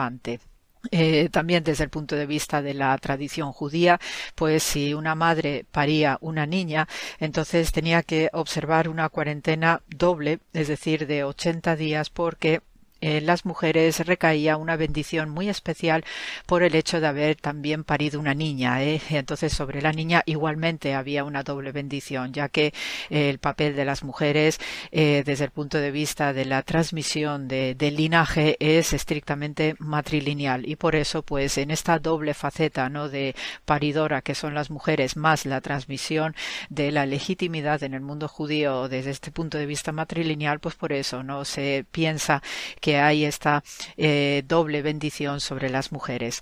Eh, es un momento muy sentido, muy entrañable y también tremendamente emotivo, puesto que al mismo tiempo se está haciendo la purificación de la madre ¿eh? después de esta cuarentena. Entonces ahí ya la mujer pues queda lista y queda preparada después de sus purificaciones rituales pues para un siguiente embarazo y eh, todo lo que es eh, pertinente ¿no? alrededor de la, de la higiene y de la salud eh, femenina. es una coincidencia muy bonita, no solamente para la costumbre cristiana, no lo que celebramos con la presentación del Niño Jesús en el templo, sino también viéndolo a los ojos de las prácticas judías de entonces, sino que también en nuestra costumbre española pues coincide ¿no? con una fiesta popular que es la Candelaria y en este momento pues es cuando eh, retiramos los belenes de nuestra, eh, nuestro, eh, nuestras casas, nuestros hogares, ¿no? Todo el belén que montamos durante la fecha navideña, pues es el momento de retirada, de guarda y es un, también es un proceso simbólico muy bonito y muy significativo, puesto que ya los días se van haciendo más largos, entonces ahora que ya tenemos oficialmente el sol nacido a través del niño Jesús, pues estas figuritas vuelven otra vez a su silencio de esas cajas que solemos emplear para guardar nuestros belenes y siempre pues con la esperanza de volver a abrirlo, de volver a exponer esa luz que van a hacer cada 25 eh, de diciembre. El caso es que digo que al comienzo del programa de, de esta sección que hay una coincidencia muy bonita desde el punto de vista del calendario judío porque ha coincidido la celebración de la presentación del niño Jesús en el templo con un Rosh Hodesh del mes de Adar para los hebreos. Es un mes muy especial puesto que ya va a ser la antesala de lo que es las celebraciones propias de primavera y eh, el Rosh Hodesh es el comienzo de todo mes en el calendario judío. Se llama así la cabeza del mes, literalmente, ¿no? Entonces, eh, a diferencia de nuestros eh, calendarios, ¿no? Donde pues sí tenemos claro que los meses empiezan un día uno, para ellos el inicio de cada mes no es por una cifra numérica, sino por la presencia de la luna nueva. Los calendarios eh, próximo orientales eh, solían alternar pues el calendario solar y el calendario lunar y eh, desde el punto de vista lunar la luna nueva era la que marcaba esos inicios de, de meses a lo largo del ciclo anual. sabemos que eh, los, eh, la antigua religión eh, previa a la de Israel pues existían celebraciones alrededor de los novilunios que tanto amonestaban ¿no? los profetas de Israel contra estas celebraciones de los novilunios de los cananeos y de otras poblaciones vecinas pero esa costumbre y esa tradición desde el campo judío pues se preservó pero ahora con una nueva religión que ya ha entrado en el escenario, como es esta religión de Israel, llamada también judaísmo después del exilio de Babilonia, y eh, es en esta celebración de los novilunios judíos donde hay también una huella muy especial, muy significativa desde el punto de vista de la simbología típicamente judía. El, establecimiento del calendario judío viene dado eh, por la salida de Egipto con Moisés y entonces ahí sabemos en el libro de Éxodo, eh, capítulo 12 y los versos 1 al 2, donde se establece que eh, la salida de Egipto es el que marca precisamente el inicio del calendario judío. Por eso os digo que este mes de Adar es muy especial desde el punto de vista hebreo porque va a marcar precisamente ese inicio que aunque ya sabemos que le llevó 40 años estar en el desierto, pero es el mes de Adar el que marca esta salida de Egipto y que eh, finalmente pues al cabo de esos tantos años pues va a llegar a una buena conclusión con la entrada en la tierra prometida. Eh, también el Rosh Hodesh es mencionado en la Torah, en el libro sagrado de los judíos, el Pentateuco, eh, con frecuencia porque también forma parte de las fiestas más alegres que se pueden dar a lo largo del año. es una fiesta, digamos, menor el que se hace en el Rosh Hodesh, pero sí se entiende que eh, es una fiesta eh, o es un momento, ¿no? El novilunio que, que inicia cada mes, pues es un momento de alegría, de hacer, ofrecer sacrificios y de eh, recordar siempre la protección divina tal como establece el libro de números eh, capítulo 10. Em, después eh, del exilio de Babilonia especialmente, y ahí ya tenemos de la mano del sacerdote Esdra y después obviamente Nehemías y Zorobabeles, etcétera, pues tenemos ya la reorganización formal de lo que es la religión de Israel que conocemos ya con la etiqueta de judaísmo. Y como buen sacerdote Esdras, pues ahí es cuando tiene que organizar la liturgia y sobre todo eh, no solamente desde el punto de vista del oficio sacerdotal, sino también la importancia eh, que tenía para ellos el sacrificio. Entonces ya la organización del calendario, sobre todo por el uso, los rituales que se deben hacer diariamente, las grandes fiestas, etcétera, que eso también marca un ritmo no de observancia escrupulosa acerca de los ciclos divinos combinados con los ciclos humanos y eso es esa es la importancia del rito en la vida humana, pues allí es cuando se organiza formalmente lo que es el calendario judío. Y sabemos que gracias a la institución del Gran Sanedrín, que queda oficialmente formada especialmente a partir del siglo II antes era cristiana, pues allí eh, los miembros del Gran Sanedrín eh, van a, digamos, a crear una especie de protocolo para eh, abrir cada mes eh, en esta fecha o en este día de la luna nueva del Rosh Hodesh. Entonces, para que se eh, formalice el inicio de cada mes, era necesario que se dieran dos testigos de, que tuvieran palabra, que testigos de ley, para informar que ya habían visto la luna nueva. Entonces, en el momento que esos dos testigos de fiar, pues eh, dieran ya eh, esa información astronómica, pues entonces en todas las colinas de Israel se iban encendiendo hogueras y eh, lo curioso es que esas hogueras efectivamente se veían y sabemos especialmente que al norte del mar de Galilea, en la ciudad santa para el judaísmo, que es la ciudad de Safed, pues allí se encendían en las colinas, porque tiene un promontorio muy alto que se puede ver desde una visión maravillosa de lo que es el mar de Galilea, pues en lo alto, en lo alto de esas colinas de Safed es donde también se tendían hogueras, pero no solamente para avisar del inicio de mes, del Rosh Hodesh, sino también de las grandes fiestas del pueblo hebreo.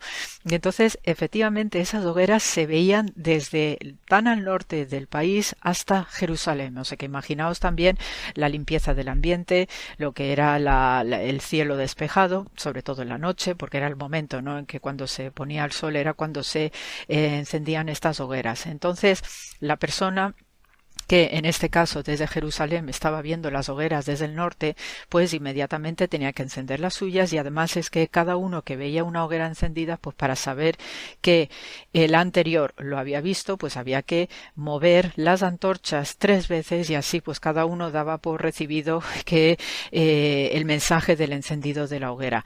Esto se hacía en una cadena importantísima de encendidos de hogueras que debía llegar hasta Babilonia, porque hay que recordar que en Babilonia eh, también que continuaron viviendo judíos que no regresaron ¿no? con el retorno después del exilio del siglo VI antes de la cristiana y entonces pues obviamente las comunidades judías de Babilonia pues siguieron también observando todo lo que estaba prescrito para el judío, el judío y eh, sobre todo el respeto de lo que era el calendario, la liturgia, los sacrificios, siguiendo todo lo que hacía desde o lo que se hacía desde eh, Jerusalén. Entonces, eh, por eso era la importancia de que estas hogueras eh, fueran visibles. Cada uno se aseguraba, ¿no? Si tú no ves que el vecino o el siguiente en turno, pues no agita su fuego, es porque probablemente no está viendo lo que tú has encendido y por tanto tienes que mantener, ¿no? Esa dinámica de estar moviendo el fuego para que te vean y así pues confirmar que se va haciendo esta transmisión.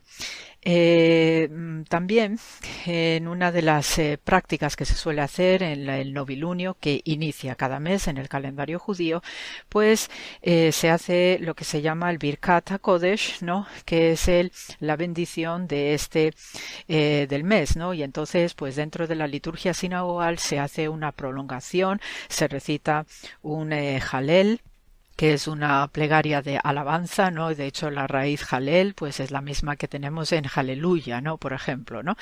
Entonces, este tipo de eh, añadidos es precisamente pues para recibir de manera alegre, de manera festiva, de manera positiva, ¿no? Y siempre pues esperando, ¿no? Que el nuevo mes que inicia pues también traiga muchísimas bondades y sobre todo esperanza y alegría. Una de las eh, cositas más especiales que tiene el Rosh Hodesh y por eso eh, a mí me gusta especialmente que haya, que haya coincidido ¿no? la fiesta de eh, la purificación de María junto con la presentación del niño Jesús en el templo es que en el judaísmo, este Rosh Hodesh, el inicio de cada mes con la luna nueva, es considerado un día estrictamente femenino. Y de hecho os puedo decir ¿no? que en el actual Israel hay un movimiento de mujeres que se llama las eh, Nashot Hakotel, las mujeres del muro de las lamentaciones, y ellas en estos inicios de mes, en cada novilunio que da arranque a un nuevo mes en el calendario judío, ellas se reúnen en el muro de las lamentaciones, también leen eh, la parte correspondiente de la Torah, es un día festivo donde están ellas todas pues vestidas eh, preciosamente, no muy engalanadas, están cantando, están bailando y eh, esta costumbre se mantiene hasta hoy. Y de hecho en excavaciones de Jerusalén pues estamos detectando que había determinados espacios como una especie de placitas donde solamente se reunían las mujeres cuando en tiempos de Jesús se daba el novilunio que era para iniciar el nuevo mes. Entonces esta costumbre se ha seguido y se ha ido preservando al día de hoy. Entonces eh, ¿por qué está asociado al mundo femenino? pues la explicación que nos dan los sabios de Israel es porque eh, las mujeres fueron las únicas que no dieron sus joyas para la construcción del becerro de oro cuando eh, ya habían salido de Egipto y habían caído los hijos de Israel en esa idolatría mientras esperaban a que descendiera Moisés del Sinaí. Entonces, precisamente porque fueron ellas las que eh, rechazaron o se mantuvieron en espera para mientras estaba Moisés allá arriba, ¿no? que Dios le estaba dictando los mandamientos, pues ellas eh, confiaron y tuvieron esa seguridad interna de que todo iría bien, que había que esperar y por tanto no entregaron sus joyas para la construcción del becerro de oro. Por eso, eh, en este día de Rosh Hodesh, pues eh, las mujeres no trabajan, no se dedican a los quehaceres domésticos y cosas así, ¿no? De una especie de mini vacación, ¿no? Dedicado a ellas exclusivamente porque es el momento en que ellas pues les gusta pues eh, perfumarse bien. No es que no lo hagan otros días, pero es un momento muy especial, muy femenino y entonces se visten, se engalanan, salen con las amigas, hacen sus eh, preceptos también religiosos como mujeres y entonces es todo un universo muy significativo y se nota incluso en el ambiente. ¿eh? Y de hecho, pues yo los veranos cuando voy a excavar a, Israel, pues siempre me va a coincidir con algún, algunos Rosh Hodesh y la verdad que es un momento muy festivo y sobre todo como bajo temprano a, través de la ciudad vieja, tengo que pasar por delante del muro de lamentaciones, pues la verdad que es toda una fiesta y alguna vez, pues antes de ir a excavar, pues sí he podido participar con ellas y la verdad que es de una generosidad y de una entrega y una alegría precisamente por el, el mes nuevo que empieza, pero también por lo que representa de cosas nuevas, cosas bonitas, la fe, la confianza en Dios y sobre todo porque eh, con cada mes que inicia también es una continuidad de, la, eh, de las promesas dadas por Dios a su creación.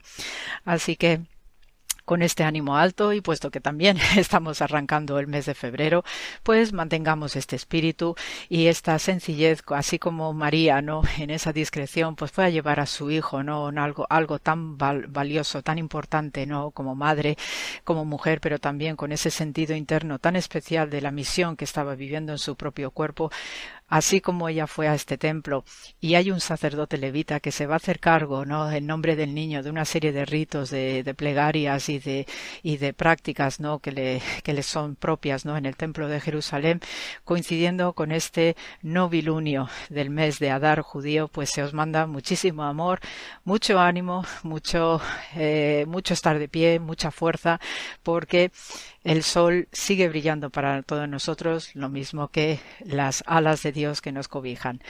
De nuevo, hasta la semana que viene y gracias por la escucha.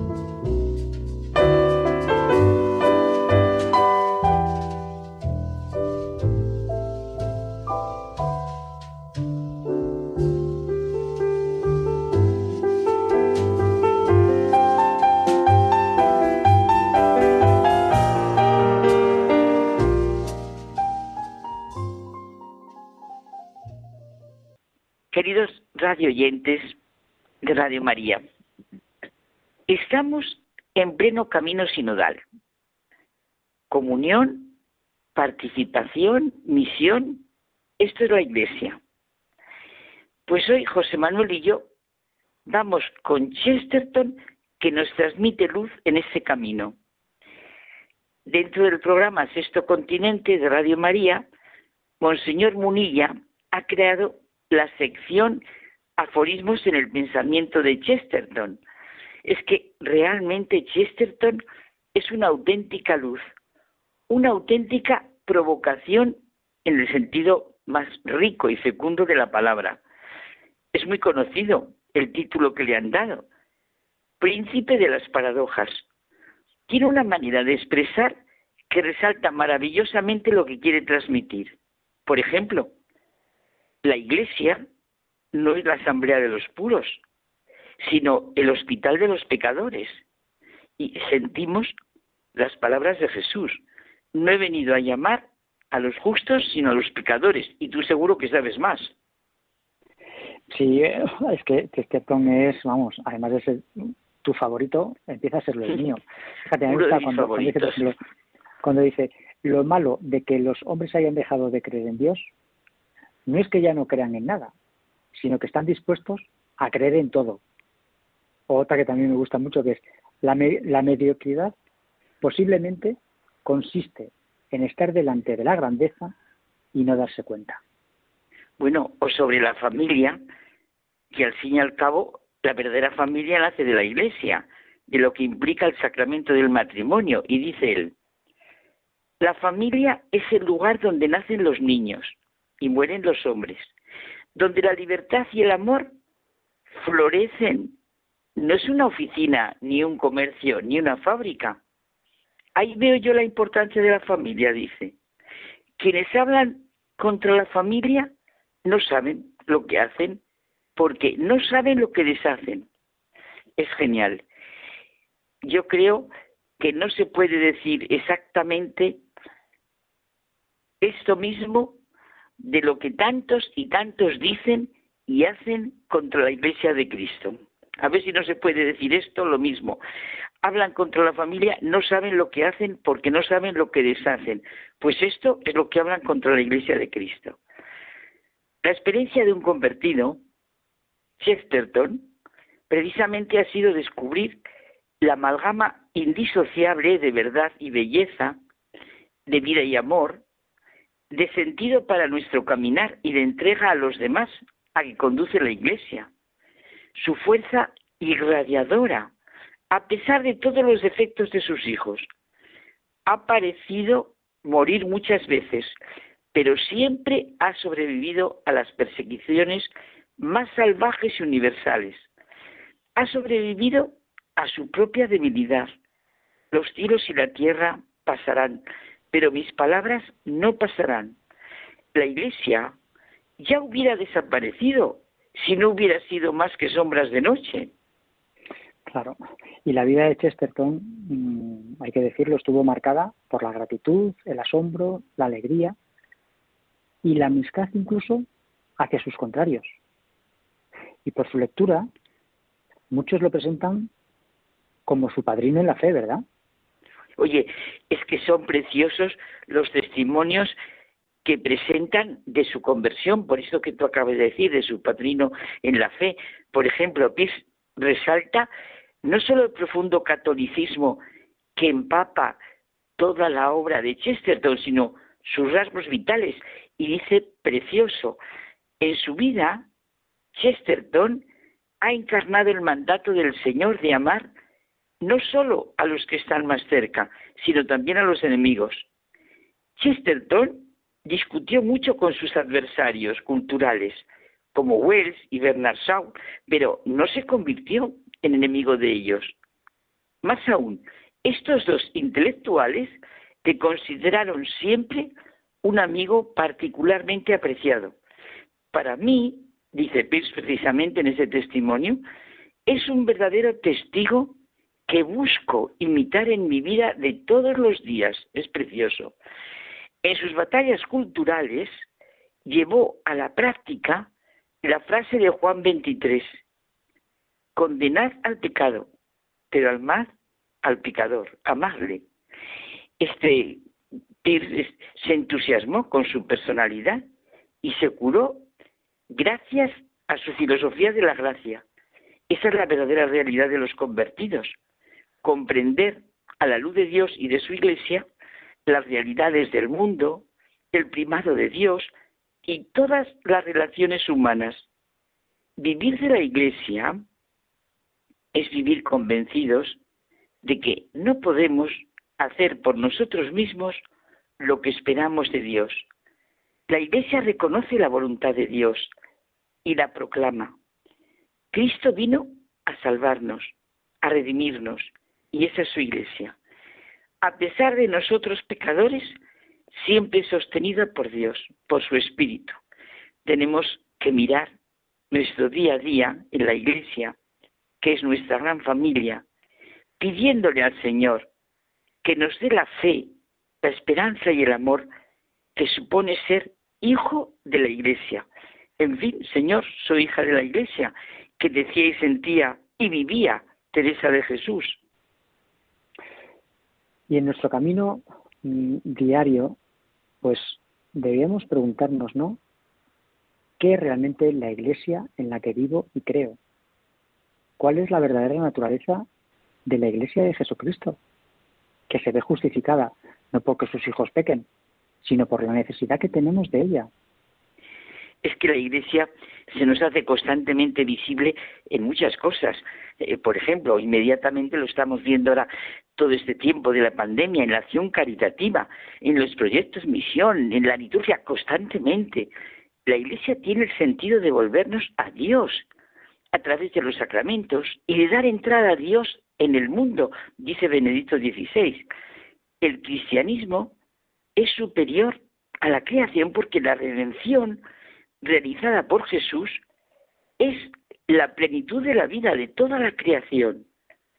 La iglesia contiene lo que no contiene el mundo. La misma vida no atiende tan bien como ella a todas las necesidades que comporta e implica realmente el vivir. Nadie puede hacer algo más grande que el credo, profesión de fe que abarca absolutamente todo lo que pueda pensarse para la dignidad y la vida humana. Como dice San Pablo, Cristo es la cabeza de la Iglesia, nosotros su cuerpo. Nunca es la Iglesia una mera institución. Nunca solo la Iglesia oficial que tantos rechazan. Es que la Iglesia es pueblo de Dios, es familia de Dios. Y claro que nos irritan las faltas y defectos que se dan en la Iglesia, en cada uno de nosotros que somos la Iglesia. Pero eso no puede distanciarnos de ella, porque Dios la ha querido así y no se aleja de ella a pesar de todos sus pecados y errores, como cada uno de los hombres. La Iglesia es la presencia de Dios entre los hombres y por eso siempre sobrevive a todo tipo de persecuciones y sobre todo sobrevive a sus debilidades y rendiciones. Claro, cuando la fe cristiana parece acabarse, siempre vuelve a empezar. Al final se dará plenamente como en Cristo la muerte y la resurrección. Dice Chesterton que el regreso del olvido, que es el comienzo de la conversión, se expresa en los términos de una necesidad de ver desapasionadamente la realidad de la Iglesia y también la voluntad de ver la realidad tal como es. Él quiere esta honestidad intelectual para los que nunca han conocido la fe católica, para los que la han abandonado y también para los que se llaman hijos de la Iglesia, pero que no viven ni practican lo que la Madre les enseña, les muestra, les entrega. Y es que la Iglesia de Cristo nos da, en la vivencia auténtica de los sacramentos, el verdadero plan vital para nuestra vida. Si queremos de verdad vivir con la plenitud a la que hemos sido llamados y para la que hemos nacido, esto solo es posible desde los parámetros de Dios, desde sus medidas y modo de hacer las cosas. Me ha encantado que para definir los sacramentos hayas dicho lo que dice Benedicto XVI, el verdadero plan vital. Es verdad que sus propuestas parecen imposibles en sí mismas, pero esto no significa que sean imposibles para nosotros, porque Dios lo ha querido así. Cristo nunca hizo depender su doctrina moral de las condiciones sociales o políticas de su tiempo. Solo la Iglesia Católica, y también es de Chesterton, puede salvar al hombre ante la destructora y humillante esclavitud de ser hijo de su tiempo. Una persona que se convierte al catolicismo llega pues a tener de repente dos mil años. Eso significa, si lo precisamos todavía más, que una persona al convertirse crece. La iglesia, una catedral. A ella se parece todo el edificio de nuestra fe, dice Chesterton. De esta fe que es demasiado grande para una descripción detallada y de la que solo con gran esfuerzo, dice él, puedo determinar las edades de sus distintas piedras. Estamos en la iglesia, como vivió Chesterton, como viven todos los apóstoles, los verdaderos creyentes, para que Dios venga a las personas a través de otras personas. Sabemos que Dios viene a las personas, sí, a través de otras personas, dirigidas por Él, en las que nos encuentra y abre a Él. Por eso nuestro camino sinodal, comunión, participación, misión. Pues hasta la semana que viene. Hasta la semana que viene. Buenas noches.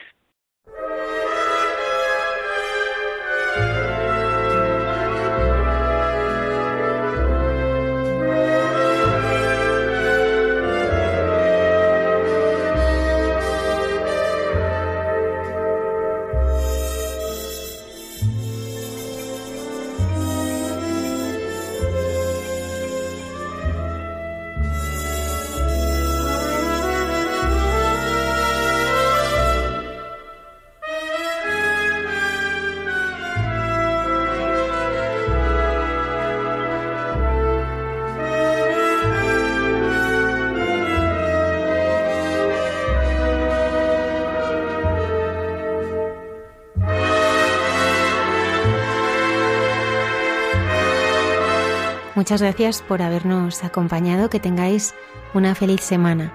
El próximo viernes estaremos aquí con nuevos e interesantes contenidos.